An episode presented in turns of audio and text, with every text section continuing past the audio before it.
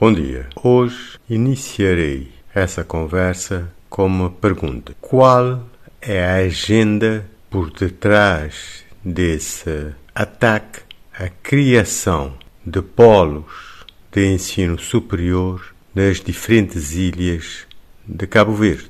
Nos últimos dias eu li e ouvi também na rádio entrevistas em que se questionava a pertinência da criação de polos de ensino superior nas ilhas e propunha-se a concentração do ensino superior numa ilha ou duas, e isto, claro, uh, alegando a questão da qualidade do ensino, da necessidade de concentração de recursos e da insustentabilidade do sistema se continuasse nessa senda, nessa senda. Neste momento, que eu saiba, existem polos ou descentralização de instituições de ensino superior uh, apenas nas ilhas de São Vicente, de Santo Antão e parece-me se terá iniciado no fogo.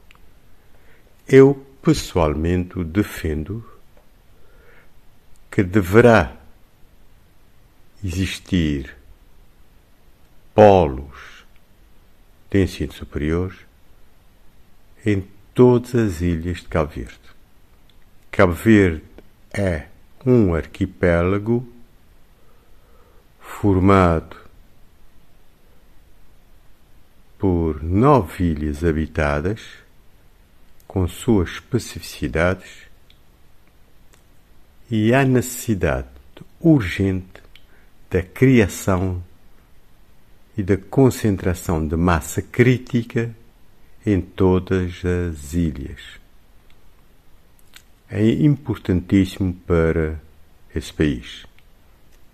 E é bom situar as pessoas que falam em instituições de ensino superior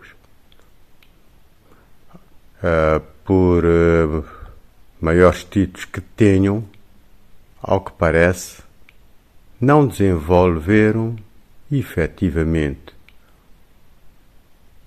um raciocínio tendo em conta a realidade do país.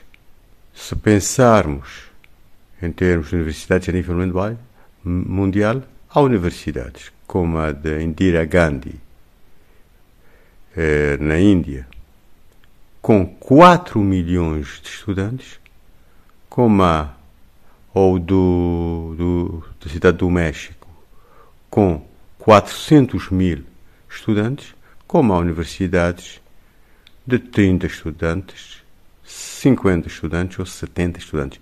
Universidades completas. Por que é que não pode existir polos nas diversas ilhas? Não estou a falar de universidades. O que é que se evitar e procure-se deve-se fazer é melhorar a gestão das instituições que existem. Há que se repensar o, o sistema.